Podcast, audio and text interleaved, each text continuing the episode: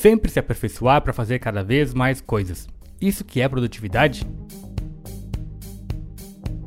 Fernandão is back para falarmos sobre produtividade e as armadilhas da produtividade. Enquanto publico esse podcast, eu tô gravando ele pela segunda vez, porque a primeira vez eu gravei e quando eu tava viajando ele ficou uma bosta o áudio, tô tendo que regravar ele mais uma vez. Eu tava. Já tinha ido pro México e pra Jamaica.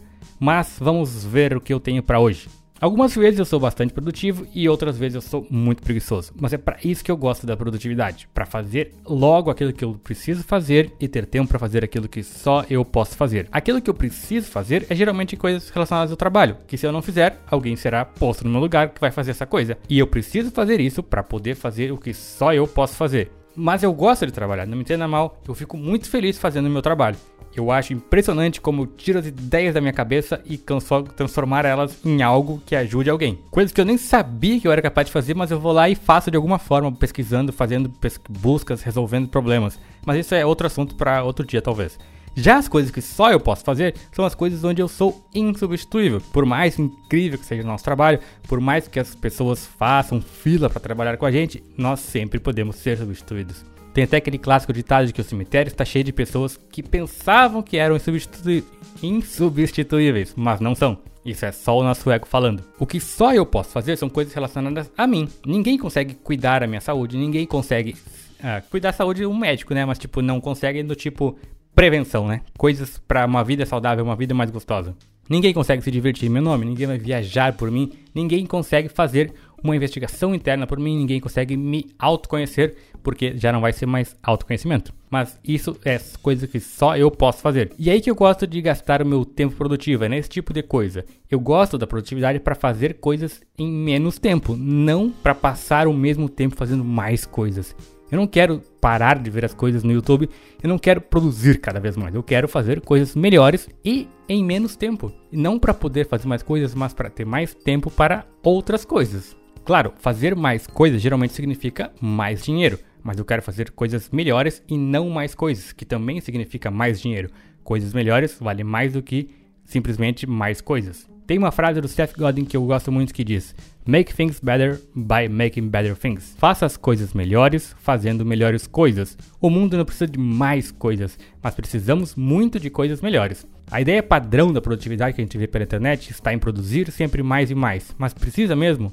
Na internet tem muita gente mostrando como ser produtivo, mas o trabalho do sujeito quase sempre é vender curso de produtividade. Então, como ele é tão produtivo, em que exatamente que ele é produtivo? Mas ainda assim sobre ser produtivo, sobre como ser produtivo, a principal coisa da produtividade para mim é saber dizer não. Tem aquela tarefa que não faz sentido e não te leva a lugar nenhum, ou mesmo aquele convite que tu não quer mesmo ir? Não vá. Isso vai te dar tempo para fazer mais coisas ou coisas melhores, como tu preferir, mas saber dizer não para aquilo que não interessa é o que nos permite ter tempo para fazer aquilo que nos interessa. Eu tinha esse podcast que eu fazia num sistema que dava muito trabalho para manter funcionando o serviço, porque precisava ficar atualizando e fazendo as paradas tudo manualmente. Só que existem serviços que fazem isso muito melhor do que eu. Então eu simplesmente migrei para um desses serviços que está muito melhor e liberou o meu tempo para fazer outras coisas e me deixou focar no que eu quero, não nesses pormenores que não me levam a lugar nenhum. Se é por dinheiro, podemos simplesmente produzir melhor, como eu disse anteriormente, coisas de mais valor que ajudem mais as pessoas e receber mais dinheiro por isso. A gente pode fazer do mundo um lugar melhor enquanto serve aos outros, sem precisar se matar trabalhando e sem pensar que ser mais produtivo é fazer mais coisas e que isso é necessariamente uma coisa melhor. Se tu tá 30 dias sem sair da frente da televisão, pode ser que tu tenha que fazer algumas coisas a mais, não simplesmente assistir melhor televisão, mas não considere que seja esse o teu caso agora. A gente não precisa sacrificar os nossos bons momentos em troca de coisas que a gente não precisa para mostrar não sei o que para não sei quem. O nosso trabalho serve para nos ajudar e ajudar os outros. Usar as melhores técnicas de venda para vender o que ninguém precisa não é produtividade, é só uma má alocação do nosso tempo. Como diz o Murilo Gun, cavar certo no lugar errado é cavar errado. Eu gosto de ser produtivo, quase sempre. Tento sempre ser mais produtivo, mas não para trabalhar mais, mas sim para trabalhar menos, para fazer as coisas que eu já faço hoje em menos tempo e também fazê-las melhor, aprimorar a qualidade do que eu entrego, que eu posso fazer. E quem sempre está junto com a produtividade é a procrastinação, que está muito mais relacionada àquilo que a gente tem que fazer. Eu costumava procrastinar muito, hoje em dia é bem menos.